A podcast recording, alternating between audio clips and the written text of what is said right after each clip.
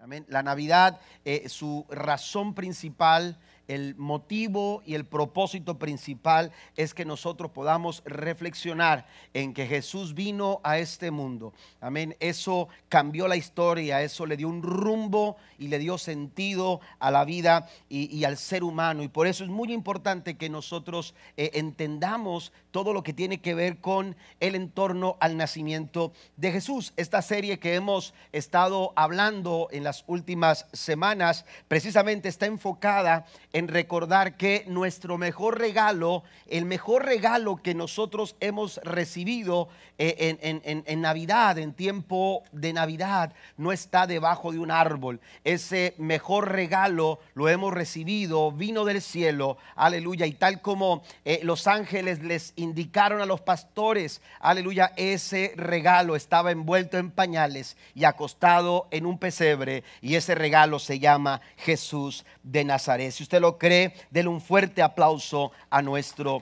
a nuestro Dios. Entonces es importante que entendamos eh, esto. Hemos hablado hasta este momento de que eh, los regalos de Navidad que Dios nos ha dado a través de Jesús tienen que ver con alegría. Amén. La alegría eh, con que Jesús ah, eh, eh, vino a traer a nuestros corazones, ese gozo con el que Jesús vino a, a, llenarnos en nuestros corazones. Y hablamos de algunas razones de peso para estar alegres siempre, sin importar la situación en la que nosotros nos encontramos. El segundo regalo que mencionamos es el de la esperanza. El ser humano necesita sentir esperanza y precisamente el anuncio de los ángeles a los pastores trajo esperanza y rápidamente descubrieron muy pronto que a pesar de las circunstancias y del entorno en el que estaban, aquellos ángeles, aquellos pastores descubrieron que Jesús les daba esperanza a sus vidas. Hoy vamos a hablar del tercer regalo y este tercer regalo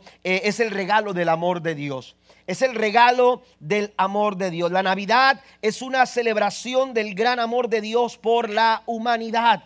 Eh, tenemos que entender que el verdadero amor no es un sentimiento. El verdadero amor no tiene que ver con algo que podamos nosotros llegar a obtener. El verdadero amor es alguien. El verdadero amor se llama Cristo Jesús. Y Él vino a este mundo como una expresión del maravilloso amor de Dios para nuestras vidas. Aun cuando usted y yo no lo merecíamos.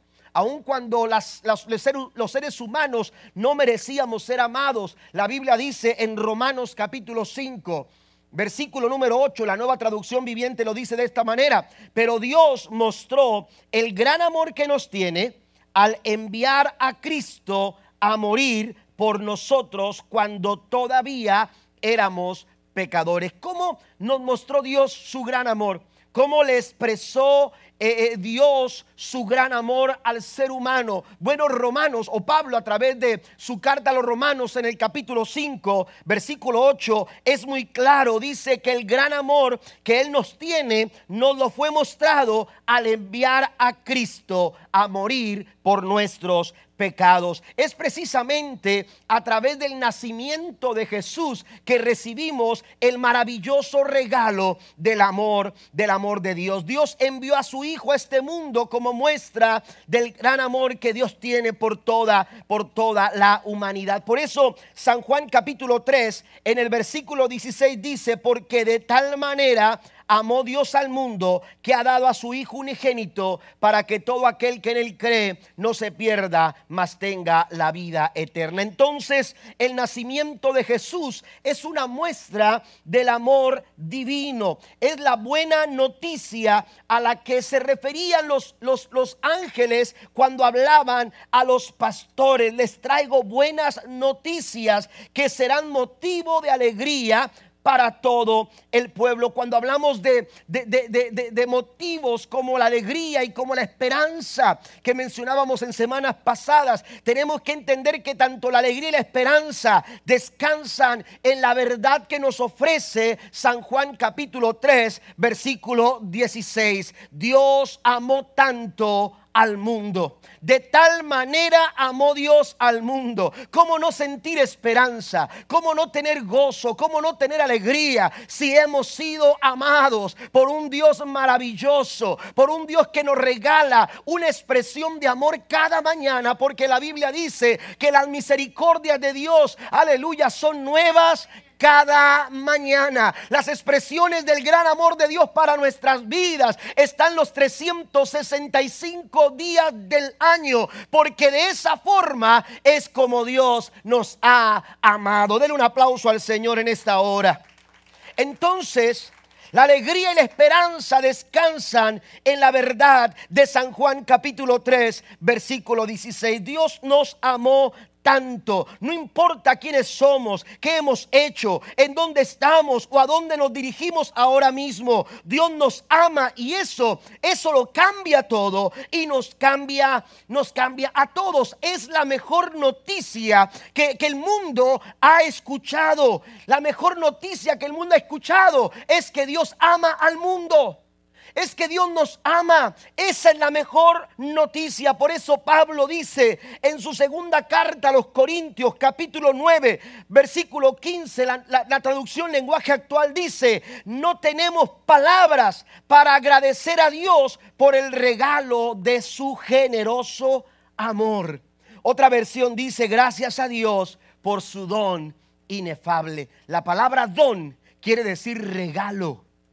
Es regalo el regalo de Dios, el generoso amor de Dios. No hay palabras de cómo agradecer a Dios su maravilloso amor para con nosotros. Entonces, San Juan capítulo 3, verso 16 explica el motivo de la Navidad y nos recuerda tres aspectos muy importantes que describen el maravilloso regalo del amor de Dios. Y quiero mencionarlos en esta, en esta mañana. Si gusta anotarlos ahí en sus notas. El punto número uno es que Dios nos ama profundamente. ¿Cómo ama Dios? ¿Cómo ama Dios? San Juan capítulo 3, verso 16 nos describe el amor de Dios en primera instancia como un amor profundo, como un amor profundo. Amén. E, es un amor intenso porque la, mayoría de las versiones, si usted va a leer algunas otras versiones de San Juan capítulo 3, verso 16, la mayoría de las versiones dicen, Dios amó tanto al mundo. La Reina Valera del 60, que es la que más conocemos, dice, porque de tal manera, es una forma de decir, así de grande es el amor de Dios. Pero la mayoría de las versiones utilizan esta, es, esta frase, Dios amó tanto al mundo, porque en el griego eh, eh, eh, la, la, palabra que se utiliza, hermanos, expresa precisamente intensidad. Es decir, habla de un amor tan profundo y tan intenso, de tal manera amó tanto Dios al mundo, así de grande fue el amor de Dios. Dios nos ama con un amor intenso y profundo que decidió venir a este mundo a nacer en un humilde pesebre. Y la Navidad nos trae ese recuerdo, nos trae e, ese, ese, momento de reflexión en el que nosotros podemos, aleluya, eh, eh, de alguna manera entender una maravillosa expresión del amor, del amor tan profundo y tan intenso con el que Dios nos ama. Por eso cuando uno va a San Juan 3:16, uno pudiera decir, esto lo explica todo. Esto lo explica todo. ¿Cómo podemos explicar que un Dios tan grande haya decidido venir a la tierra. ¿Cómo podemos explicar que Dios se haya despojado de su gloria? Que Dios se haya despojado, aleluya, de, su realeza, que Dios haya decidido dejar, aleluya, ese entorno de gloria, ese entorno de majestad. Y tal como lo dice Pablo en su carta a los filipenses en el capítulo 2, hacerse obediente hasta la muerte y muerte de cruz, habiendo tomado forma de siervo, hecho semejante a los hombres. ¿Cómo es posible entender que, que el Dios soberano, que el Dios del universo haya tomado ese paso y haya tomado esa decisión. Amén. ¿Cómo, ¿Cómo se explica eso? San Juan 3:16 nos explica por qué Dios lo hizo. San Juan 3:16 nos da la razón del por qué Él no se quedó en su trono de gloria y por qué renunció a su gloria para venir y habitar entre nosotros. El hecho, hermanos, o la respuesta o la explicación a, a todo esto es que Dios nos amó. Es que el amor de Dios es tan intenso es que el amor de Dios es tan profundo que no se pudo quedar observando nuestra condición. Él no se pudo quedar contemplando la situación tan deprimente, aleluya, tan preocupante en la que vivíamos como seres humanos. Él no quiso quedarse ajeno a nuestras necesidades. No se quiso, aleluya, no, no se pudo quedar ajeno, aleluya, a tu condición, a tu problemática, a la dificultad del hombre. Así que Él decidió por amor despojarse de su gloria y venir a nosotros y nacer hace más de dos mil años venir a nacer a este mundo como un pequeño recién nacido. Entonces el profundo y, e intenso amor de Dios aleluya, eh, se describe en San Juan 16 como una de las formas en las que Dios nos ama. Por eso cuando hablamos del nacimiento de Jesús o de la Navidad, tenemos que entender que la Navidad nos recuerda cuánto Dios nos ha amado cuánto hemos nosotros, aleluya, eh, eh, hemos sido amados por Dios. Y Pablo coincide con, con esta expresión de San Juan 3:16. Si usted va conmigo a Efesios capítulo 2, versículo 4 al 8, se dará cuenta que Pablo coincide también con esa forma tan intensa, con esa forma tan profunda en la que Dios ama. Dice, pero Dios es tan rico en misericordia y nos amó tanto. ¿Se da cuenta? Aleluya, nos amó tanto. El amor de Dios no es superficial. El amor de Dios, aleluya, no es, no es un amor a cuentagotas. Para empezar, dice que Él es rico en misericordia. Amén. A Él no, el amor de Dios no se, no se escasea. El amor de Dios nunca se agota. El amor de Dios nunca se desvanece porque Dios no ama como amamos los hombres. Dios no ama de la forma en que ama el ser humano. El amor de Dios, aleluya, es inagotable. Y la Biblia dice que Él es rico en misericordia. Pero dice Pablo, y nos amó tanto. Nos amó tanto. Es decir, profundamente e intensamente.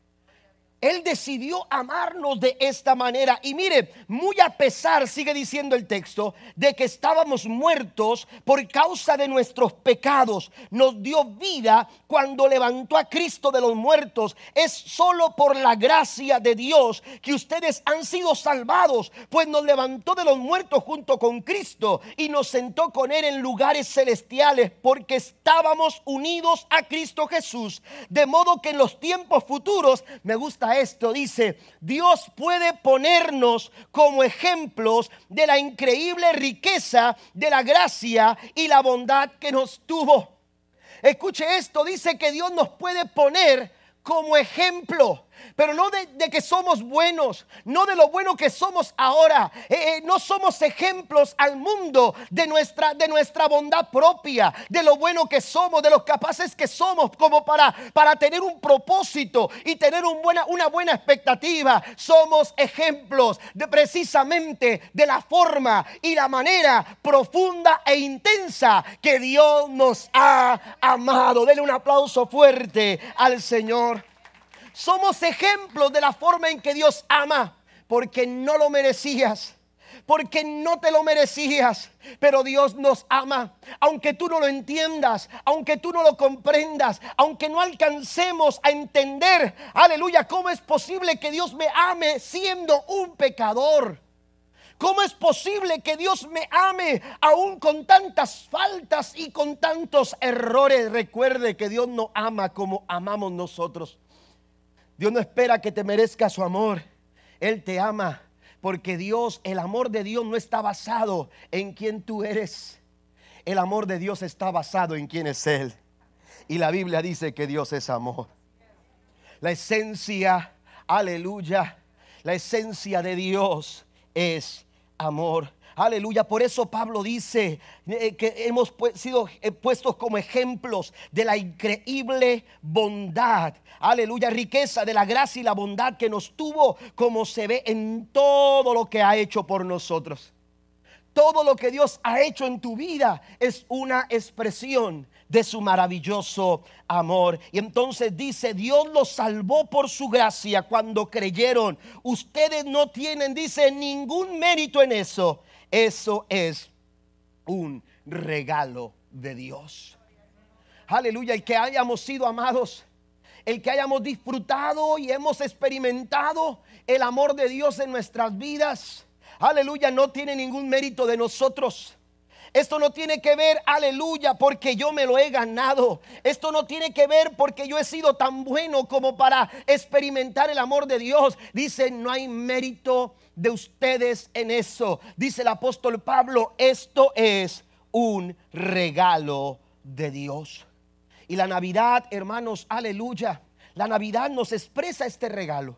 La Navidad nos expresa el maravilloso amor que Dios ha tenido por cada uno de nosotros. Jeremías el profeta señala lo siguiente en el capítulo 31, versículo número 3. Con amor eterno te he amado. Volvemos a la palabra profundo e intenso amor de Dios. No solamente Pablo, no solamente Juan, sino que también el profeta Jeremías, cientos de años antes de que Cristo viniera a nacer a este mundo, ya señalaba que el amor, que la forma en que Dios ama, que la forma en que Dios manifiesta su amor para con nosotros es tan profundo y tan intenso, con amor eterno, es decir, inagotable, con un amor que no se escasea, que no se agota, que no se acaba, como con amor eterno te he amado. Por tanto, dice, te prolongué mi misericordia. La nueva traducción viviente lo dice, te he amado con amor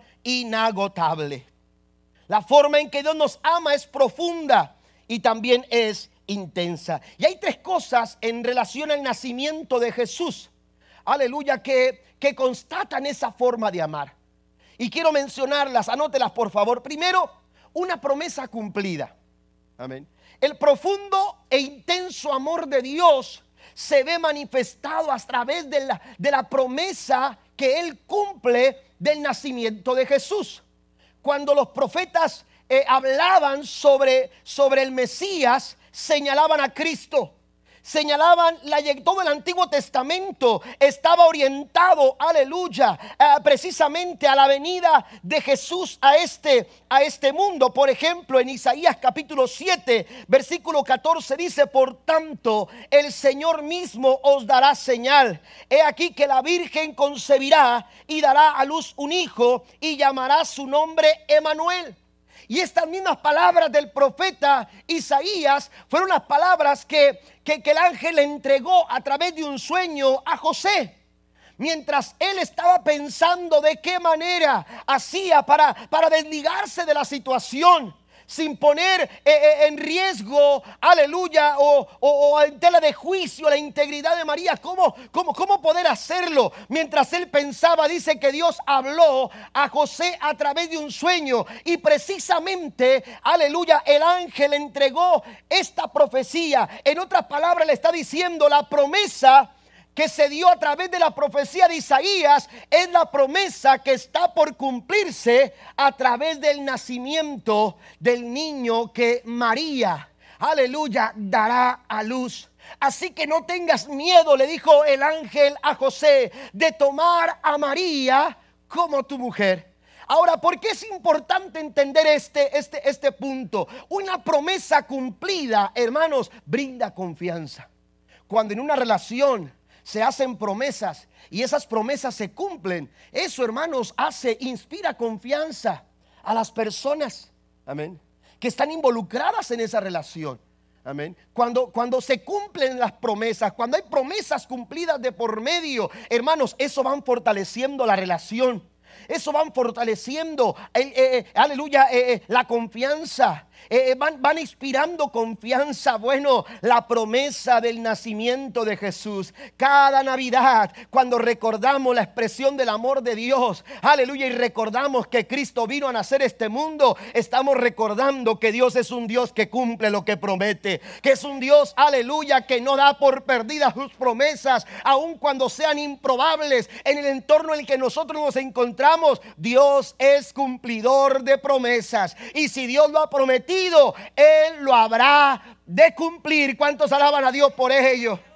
Y es que el amor de Dios, aleluya, se expresa intensa y profundamente. Cuando usted va a la genealogía de Jesús y empieza usted a leer, a lo mejor usted nunca ha terminado el listado de, la, de los antepasados de Cristo, pero más que nombres son historias que cuentan, hermanos, cómo Dios fue gestando cómo Dios fue trabajando, cómo Dios tomó personas de diferentes lugares, en diferentes entornos, en diferentes circunstancias, pero todas encaminadas al cumplimiento de una promesa al cumplimiento de una promesa y todo eso por el gran amor que Dios ha tenido por la raza humana. Isaías 11, versículo 1 dice, aleluya, que, que, que brotará del tronco de Isaí. Por eso cuando usted escuchaba, aleluya, llamar a Jesús, le decían, hijo de David.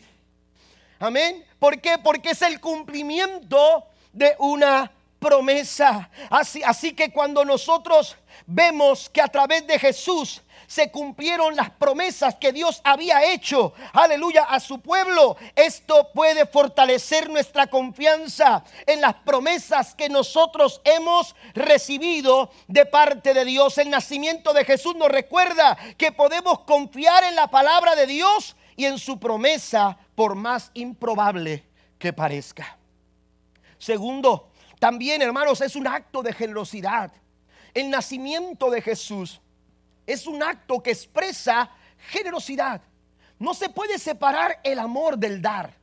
No se puede separar el amor de, un corazón generoso. La Navidad no se trata de lo que damos. Muchos de nosotros estuvimos buscando las mejores ofertas para poder conseguir el mejor de los regalos, para poder entregarle a la gente que amamos, aleluya, algún detalle, algún gesto de amor, porque los regalos expresan amor. Sin embargo, la verdad es que la Navidad, aunque nosotros los seres humanos la hemos vuelto más como una expresión de compartir, de dar, eh, la Navidad no se trata de lo que damos, la Navidad se trata de lo que Dios nos dio. Eso es la Navidad. Eso es el propósito de la Navidad. Esa es la razón de por qué celebramos la Navidad. Recordamos, mire, de nada sirve regalar regalos si no estamos reflexionando en el gran regalo que nos vino del cielo. Si no nos estamos dando el tiempo para reflexionar y que nuestros hijos también entiendan que no se trata la Navidad de lo que, de lo que nosotros damos. Aleluya, de las compras de navideñas que hacemos, de la cena o el banquete que celebramos con la familia, que todo eso es bueno, sí. Pero la verdad es que la Navidad no se trata de lo que damos. La Navidad se trata de lo que nosotros hemos recibido, de lo que Dios nos dio. Por eso dice San Juan capítulo 3 versículo 16 que Dios amó tanto al mundo. Dice que dio a su Hijo unigénito. La Navidad se trata de un acto de generosidad, una promesa cumplida, el nacimiento de Jesús. Pero aquel niño acostado en un pesebre es un acto de la generosidad, del corazón generoso que hay en nuestro en nuestro Dios. Solo el que ama es capaz de expresar una generosidad auténtica. Aleluya, el amor y el dar van de la mano. Alguien dijo, se puede dar sin amar, pero no se puede amar sin dar. No se puede decir amo si no estamos nosotros, aleluya, siendo generosos, dar en la esencia del amor. Así que Dios nos amó tanto que dio y envió a su Hijo al mundo. Jesús vino a la tierra en forma humana para morir. Jesús nació para morir por nuestros, por nuestros pecados porque necesitábamos un Salvador y Dios nos dio a su Hijo como un acto generoso de su gran amor por todos nosotros. Pensar en la Navidad y hacer de lado la cruz no tiene sentido. Porque Cristo, hermano, vino a este mundo para reconciliarnos con el Padre a través de su muerte en la cruz. Y número tres, también es un acto de acercamiento. La Navidad es un acto de acercamiento. ¿Por qué? Porque la Navidad, hermanos, es una expresión en la que Dios nos dice, quiero estar cerca. Él vino a este mundo, muy a pesar de que como nosotros los seres humanos, aleluya, nos distanciamos, nos alejamos. La Biblia dice que el pecado hace división entre nosotros y Dios. Muy a pesar de que el pecado, aleluya, puso distancia de por medio, aleluya, entre el ser humano y Dios. Aleluya, Dios decidió amarnos y gracias a esa expresión de amor es que nosotros podemos disfrutar la compañía de Dios en nuestras vidas. Y es precisamente la Navidad eh, la que nos expresa que Dios vino a este mundo para estar con nosotros. Amén. Dios vino a este mundo para estar contigo. Él vino a este mundo a nacer y tomar tu cuerpo y conocer tus debilidades y conocer las circunstancias a las que tú te enfrentas. Esos momentos que te hacen llorar también lo hicieron llorar a Jesús. Por eso el escritor a los hebreos dice que no tenemos a un sumo sacerdote que no pueda compadecerse por nos, eh, eh, de nosotros, sino que tenemos a uno que fue tentado en todo, pero no hubo en él pecado.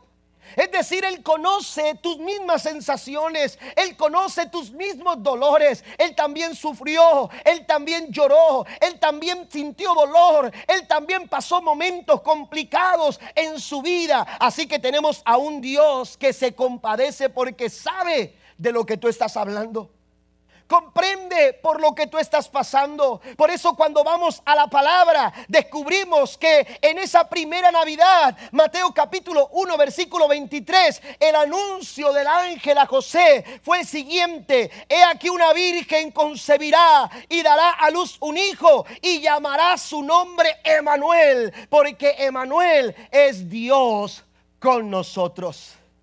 Dios con nosotros aleluya, en el momento más oportuno, en el momento más complicado, en el momento más difícil, en el momento cuando todos te abandonan, en el momento cuando nadie está, en el momento cuando la soledad más apremia, en el momento que la presión ejerce más fuerza sobre tu vida, en esos momentos tú puedes, aleluya, estar seguro que el amor de Dios es una expresión para decirte a ti, yo estoy contigo. Yo estoy a tu lado porque Manuel es Dios con nosotros. Así que en este cierre de año, aleluya, estamos por cerrar un año muy complicado. Eh, estamos por cerrar un año, hermanos, que muchos han querido poner la etiqueta de un año para el olvido. Aleluya, ha sido difícil, ha sido muy complicado, ha sido doloroso, ha sido, aleluya, muy, muy, muy, muy difícil. Pero este año, hermanos, que está por cerrar, aleluya, yo te invito a que hagas de Manuel tu compañero a que, hagas de Emanuel la compañía oportuna y perfecta para ayudarte a seguir adelante, para ayudarte a continuar, porque para eso Él vino a este mundo. Él vino a este mundo para estar con nosotros, para estar en nosotros, pero también para estar por nosotros. Den un aplauso fuerte a nuestro Dios en esta, en esta mañana. Aleluya. Él, él nos amó tan profundo que a pesar de que el pecado vino a distorsionar y alejar de Dios, Él hizo todo lo posible para estar cerca de nosotros. Emanuel, Dios con nosotros. Romanos capítulo 8, versículo 31 dice, si Dios es con nosotros, ¿quién en contra de nosotros? Hay mucha incertidumbre hacia adelante. No sabemos qué nos depara el día de mañana. No sabemos cómo vamos a cerrar este año ni cómo vamos a comenzar el próximo. Pero recuerda esta palabra, si Dios, si Emanuel es con nosotros. La Biblia dice, ¿quién en contra de nosotros? Una y otra vez Dios dice, quiero estar contigo porque te ama. Una y otra vez Dios dice, yo estoy contigo porque te amo tan profundamente y tan intensamente. Deuteronomio capítulo 31, versículo 8 dice, y Jehová va delante de ti, Él estará contigo, no te dejará ni te desamparará no temas ni te intimides. Dios está con nosotros. Dios no solo quiere que sepas cuánto te ama, Él espera que todos puedan experimentar su maravilloso amor en sus vidas. Pablo dice lo siguiente, Efesios 3, capítulo 18, versículo 19, dice, espero que puedan comprender cómo corresponde a todo el pueblo de Dios cuán ancho, cuán largo, cuán alto y cuán profundo es, note esto, el amor, su amor. Dice, cuán profundo es su amor. Es mi deseo que experimenten el amor de Cristo, aun cuando es demasiado grande para comprenderlo todo. Entonces dice, serán completos con toda la plenitud de la vida y el poder que proviene de Dios. Dios nos ha dado un maravilloso regalo y es el regalo de su amor. Y es lo que necesitamos para este tiempo.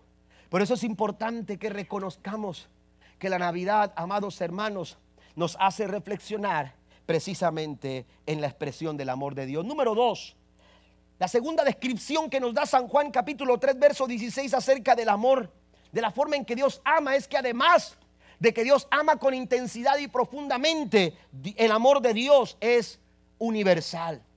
El amor de Dios es universal para que todo aquel, todo aquel que en él cree, no se pierda. En otras palabras, el amor de Dios no es exclusivo y no está solo dirigido u orientado a ciertas nacionalidades o perfil racial. El regalo del amor de Dios es para todo aquel que en él cree. Dios no quiere que nadie se pierda. Por eso ha abierto la puerta a través de su amor para todos. Para todos. La puerta está abierta para todos. La expresión del amor de Dios es universal, es para todas las personas. Él espera que todos podamos disfrutar de su amor porque es para todos. Pablo escribe lo siguiente en su carta a Tito en el capítulo 2, versículo 11, la traducción lenguaje actual dice, porque ha sido revelado el generoso amor de Dios que trae salvación, dice, para todos ha sido revelado el generoso amor de Dios. Estamos hablando de un regalo que nos ha venido del cielo y ese regalo es el maravilloso amor de Dios. Y Pablo también entiende que este amor es un amor universal. Es un amor para todas las personas. Es un amor para todos los grupos. Es un amor no selectivo. Es un amor no exclusivo. Es un amor universal. Dios ama a todas las personas. Dios ama al ser humano. Dios ama al pecador. Dios ama al pecador, pero aborrece el pecado. Amén. Por eso ha enviado a su Hijo. Porque el problema es el pecado. El problema es el pecado, esa, esa, conducta pecaminosa. Pero Jesús es la solución y la respuesta a ese problema. Por eso, aleluya, tenemos que entender que San Juan capítulo 3, versículo 16 es la mejor noticia que nosotros podemos recibir. Que Dios nos ha amado tanto, tan profundo y tan intenso, pero que también ese amor es para todos. Todos habíamos pecado, por lo tanto, todos necesitamos un Salvador. Y el amor generoso de Dios es capaz de salvar a todos. Amén. En la historia que se narra de la Navidad, las noticias de gran gozo que anunciarán los ángeles eran para todos. Si bien la recibieron un grupo de pastores, si usted sigue leyendo en el capítulo 2, versículo 15 en adelante, Después del cantar de los ángeles, en el verso 15 dice que los pastores se dijeron, vámonos, vamos para ver lo que ha sucedido. Es decir, cuando, cuando recibieron el mensaje, ellos no dijeron, vamos a averiguar si es cierto, no. Ellos dijeron, vamos a ver lo que ha sucedido. Es decir, dieron por sentado que lo que habían oído era verdad. Amén. Por eso la Biblia dice, bienaventurados los que no vieron, pero creyeron. Porque la fe viene por el oír cuando tú prestas tu oído, tú empiezas a escuchar y tú empiezas a, experimentar cómo Dios trabaja a través de la fe. Por eso dice a todo aquel que cree. Pero entendamos, hermanos, que el amor de Dios, aleluya, está expresado para todos los, para todos los seres humanos, toda la gente, de toda raza, de toda lengua, de toda nación, en cualquier condición y en cualquier situación en la que te encuentres. Aleluya, Dios ama al ser humano. Es un amor universal. Aleluya, pero el mensaje dado a los pastores entonces no es exclusivo para ellos. Ellos lo creyeron. Ellos fueron a donde había pasado o lo que había sucedido de acuerdo a las indicaciones que les habían dado. Pero si usted sigue leyendo, la Biblia dice que empezaron a contar lo que habían escuchado y lo que habían visto. Es decir, ese mensaje no quedó a ellos, ese mensaje empezó a esparcirse y ese mensaje ha permanecido más de dos mil años. Aleluya, diciéndote a ti y a mí, les traigo nuevas de gran gozo que serán para todo el pueblo, que os ha nacido hoy en la ciudad de David un Salvador, el cual es Cristo, el Señor. Den un aplauso a nuestro Dios. Es el mismo mensaje que ha trascendido épocas, que ha trascendido, aleluya, eh, los años y sigue estando vigente y sigue transformando vidas porque el amor de Dios lo cambia todo y nos cambia a todos.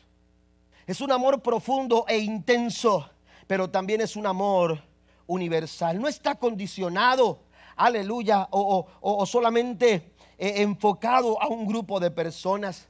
Todos necesitamos un Salvador. Así que por todos Jesús murió en la cruz del Calvario. Amén.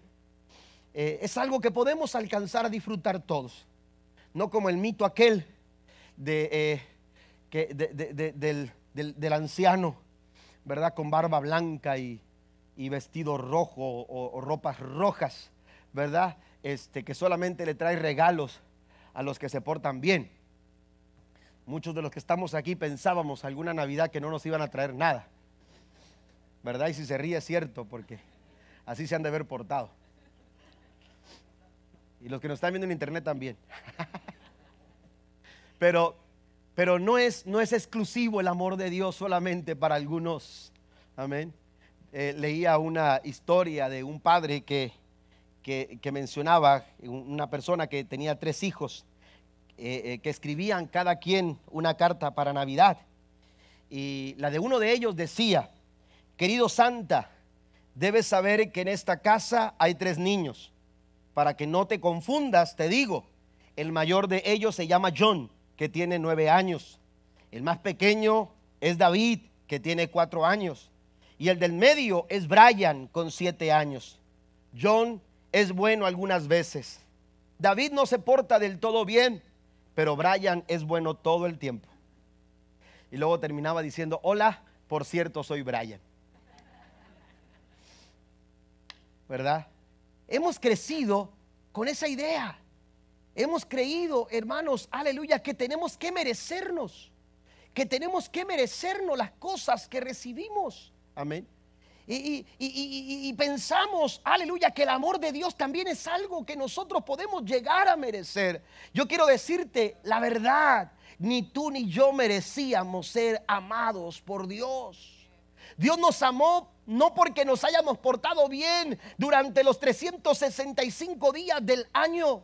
Dios nos amó no porque lo mereciéramos, es más, no hay un mérito, no hay algo que eh, eh, te diera oportunidad por tu propia cuenta que te hiciera acreedor, aleluya, del gran amor de Dios. Recuerde las palabras de Pablo a los Efesios cuando dice, esto no es mérito de ustedes, esto no es mérito propio, esto es un regalo que nos ha venido de parte de Dios, porque Él es rico en misericordia y nos amó tanto. Den un aplauso a nuestro Dios maravilloso. El regalo gratuito de la salvación se ofrece para todos. No importa en absoluto cuál sea su origen, no importa, aleluya, eh, cuál sea su origen étnico, económico, académico, social, no importa lo que hayas hecho, aleluya, Dios te ama por igual. La oferta es para todos, la oferta es para todos.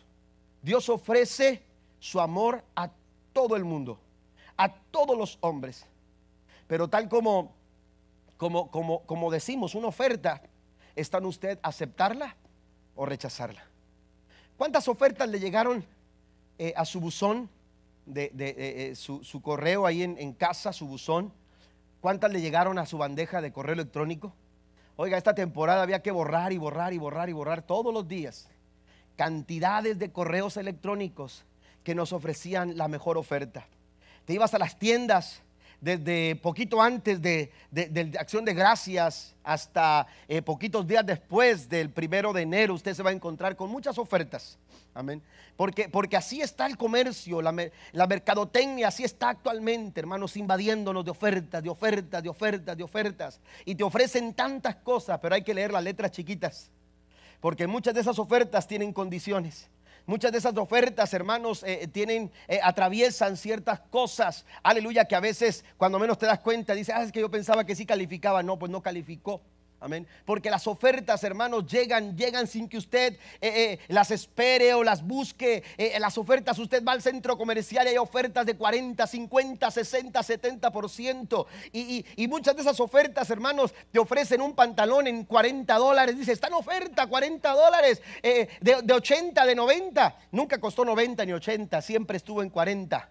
Pero suben los precios para después ofrecerlos como una ganga. Las ofertas, hermanos, están a la orden del día. Usted las puede aceptar, usted las puede rechazar. La oferta de Dios, aleluya, la, mejor oferta para tu vida no la vas a encontrar en un centro comercial. No está ahí en tu bandeja de correo electrónico. Tampoco te está esperando en tu buzón. La mejor oferta nos ha venido del cielo. Y esa oferta es la oferta de salvación. Aleluya, que Dios te ofrece y que tú puedes alcanzar si tú le crees a Dios con todo tu corazón. Den un aplauso al Señor.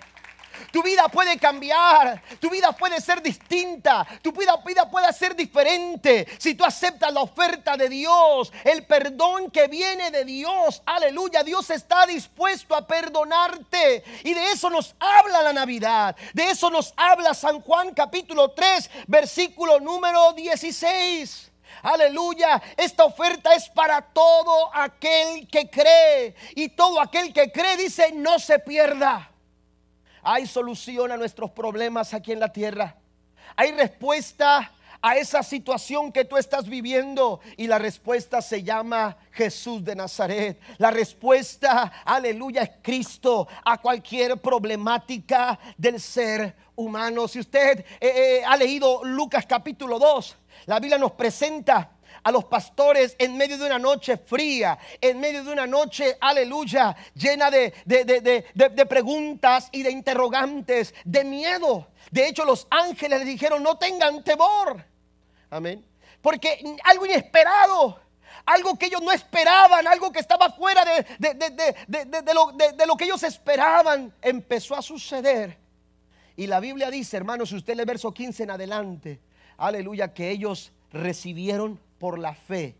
Dice, vamos a ver lo que ha sucedido. Y empezaron a ir, aleluya, hacia, hacia donde el ángel les había indicado. Quiero leer textualmente lo que dice la escritura. Sucedió que cuando los ángeles, Lucas 2, versículo 15 en adelante, se fueron de ellos al cielo, los pastores se dijeron unos a otros, pasemos pues hasta Belén y veamos esto que ha sucedido y que el Señor nos ha manifestado. Vinieron pues apresuradamente y hallaron a María y a José y al niño acostado en el pesebre.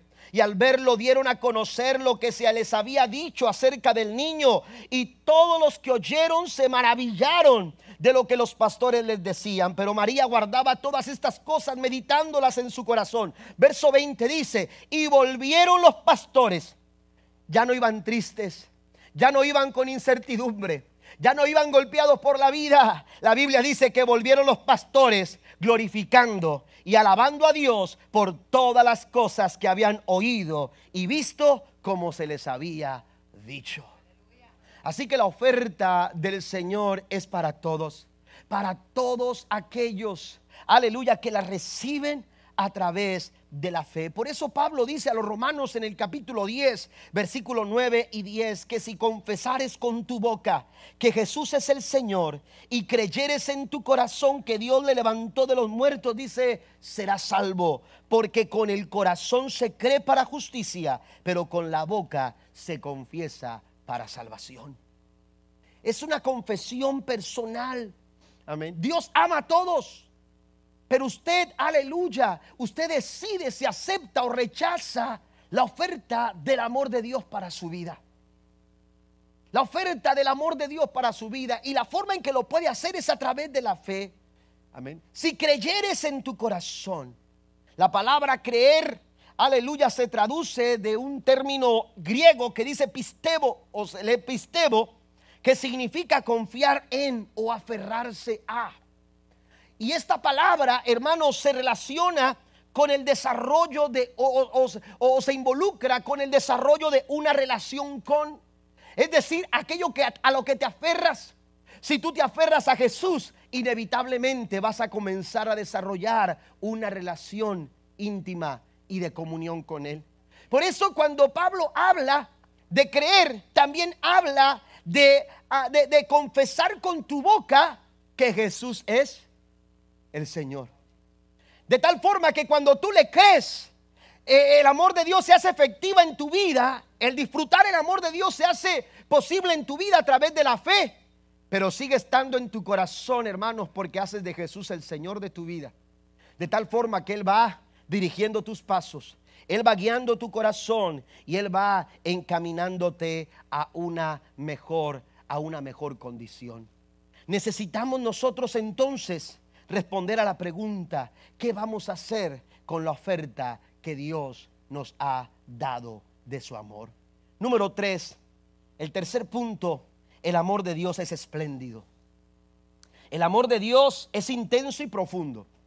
El amor de Dios, amados hermanos, también es, es espléndido. Además de ser profundo, además de ser universal, el amor de Dios es espléndido. Creo que todos aquí entendemos eh, lo que significa ser espléndido. Una persona espléndida es aquella que reúne cualidades extraordinarias al pensar en los demás. Un sinónimo de la palabra espléndido es desinteresado. Amén. La gente eh, eh, tiene cualidades como estas y entonces dice es que él, él es desinteresado, él da espléndidamente pero también describe a una persona que no escatima, amén, que no escatima, aleluya, lo que da a otros. Esa es una persona espléndida.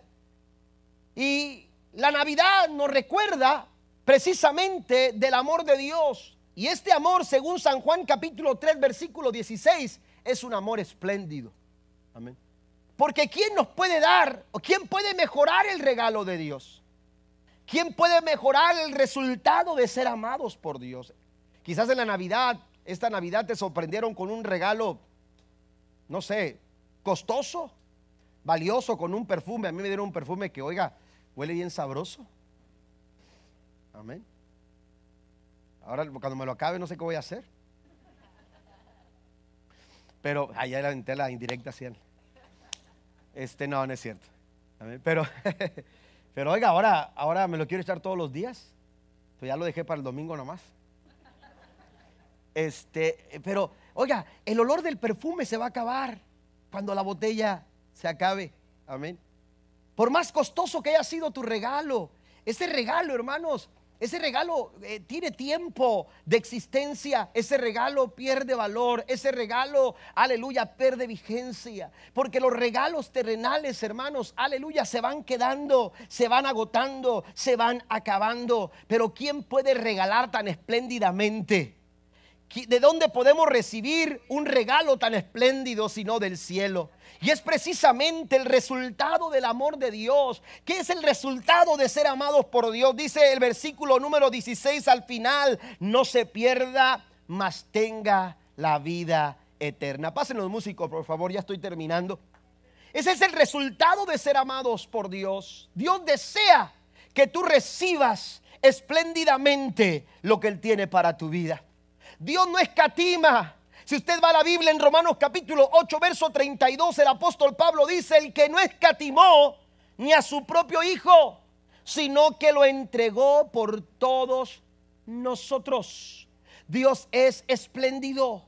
Dios es una persona espléndida. Dios es un ser que se caracteriza, aleluya, por, por dar desinteresadamente, porque Él es espléndido. Cuando se trata de dar, nadie le puede ganar a Dios, porque lo que Dios nos dio no tiene comparación con nada de este mundo. ¿Estamos de acuerdo? Lo que Dios nos dio no tiene nada en este mundo, eh, forma para igualarlo. Lo que viene de Dios es un regalo completamente, aleluya, fuera de serie, porque Dios, aleluya, nos dio espléndidamente lo que, lo que, lo que, lo, lo más valioso, aleluya, su Hijo fue entregado por amor por nosotros.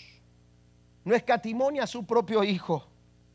Lo que Pablo está diciendo es que Dios no fue, aleluya, o Dios no se reservó, aleluya, ni a su propio Hijo, porque Él quiso ser espléndido con cada uno de nosotros. Y el resultado de ser amados es que alcanzamos la vida eterna. Las escrituras relacionan la vida eterna, está fuertemente conectada con la persona de Jesús. Si usted va a la Biblia, se va a dar cuenta, voy a leer algunas citas antes de, de concluir para entender lo que quiero decir. Juan capítulo 17, versículo 3 dice, y esta es la vida eterna, que te conozcan a ti, el único Dios verdadero y a Jesucristo a quien has enviado. A veces conceptualizamos la vida eterna con tiempo. Amén. Hablamos de eternidad, sí. Amén. Pero la vida eterna, dice, dice Jesús en San Juan 17, verso 3, la vida eterna es que te conozcan a ti. Conocer a Jesús. La vida eterna está relacionada fuertemente, conectada con Cristo. Juan capítulo 3, versículo 36 dice, el que cree en el Hijo tiene vida eterna, pero el que se rehúsa a creer en el Hijo no verá la vida, sino que la ira de Dios está sobre él. Y en el versículo 47 del capítulo 6 de San Juan, el Señor Jesús dijo, de cierto, de cierto os digo, el que cree en mí tiene vida eterna.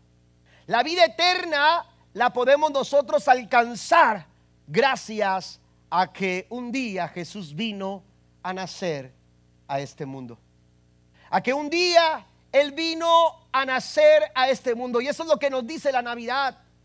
La Navidad, aleluya, es más que luces, es más que banquetes, es más que regalos, es más que adornos, es más que una temporada. La Navidad se trata, hermanos, de un acontecimiento tan trascendental que puede cambiar nuestras vidas, que puede, aleluya, darnos el perdón de pecados, que puede darnos un propósito para vivir y puede darnos también un lugar en el cielo. Eso es la vida eterna y eso solamente lo alcanzamos a través de Cristo, de Cristo Jesús.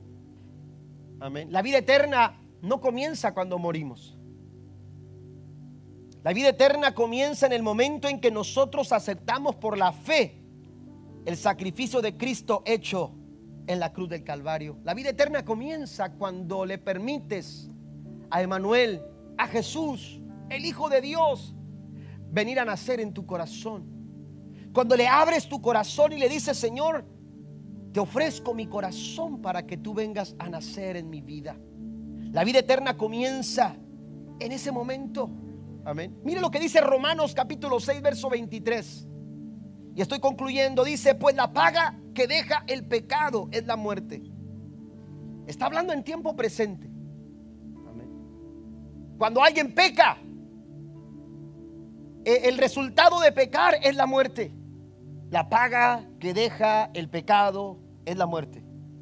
Pero note lo que dice Pablo amén, en relación al regalo de Dios. Dice, pero el regalo que Dios da es la vida por medio de Cristo Jesús nuestro Señor. Está hablando en tiempo presente. Cuando tú aceptas a Jesús y aceptas el regalo de Dios, tú aceptas la vida que viene como resultado de permitir que el amor de Dios venga a morar en tu corazón. Eso quiere decir, hermanos, que la forma en que respondemos al regalo del amor de Dios es determinante. La forma en que nosotros reaccionamos o respondemos al regalo del amor de Dios es determinante. Un regalo es algo que usted no compra, es algo que usted no va y consigue, es algo que alguien viene y se lo da. El regalo es gratuitamente. El regalo no te cuesta absolutamente nada, pero la decisión de recibirlo, la decisión de aceptarlo es personal. Y esto nos dice San Juan capítulo 3, verso 16. La pregunta es, ¿cómo vamos nosotros a responder al regalo del amor de Dios para nuestras vidas? Dice Pablo, perdón Juan, en su primera carta, capítulo 4, versículo 9 y 10, la nueva traducción viviente dice, Dios mostró cuánto nos ama al enviar a su Hijo al mundo para que tengamos vida eterna por medio de Él. En esto consiste el amor verdadero, no en que nosotros hayamos amado a Dios, sino en que Él nos amó a nosotros y envió a su Hijo como sacrificio para quitar nuestros pecados. Este es el tiempo, este es el momento en el que nosotros podemos abrir nuestro corazón y disfrutar todo lo que el amor de Dios puede hacer en nuestras vidas y en nuestros corazones. Póngase de pie conmigo, por favor. ¿Habrá otro regalo que pueda compararse con el gran amor de Dios? La respuesta rotunda es no. Nada puede igualar ni compararse con el amor que el Señor ha manifestado en nuestras vidas a través de Jesús.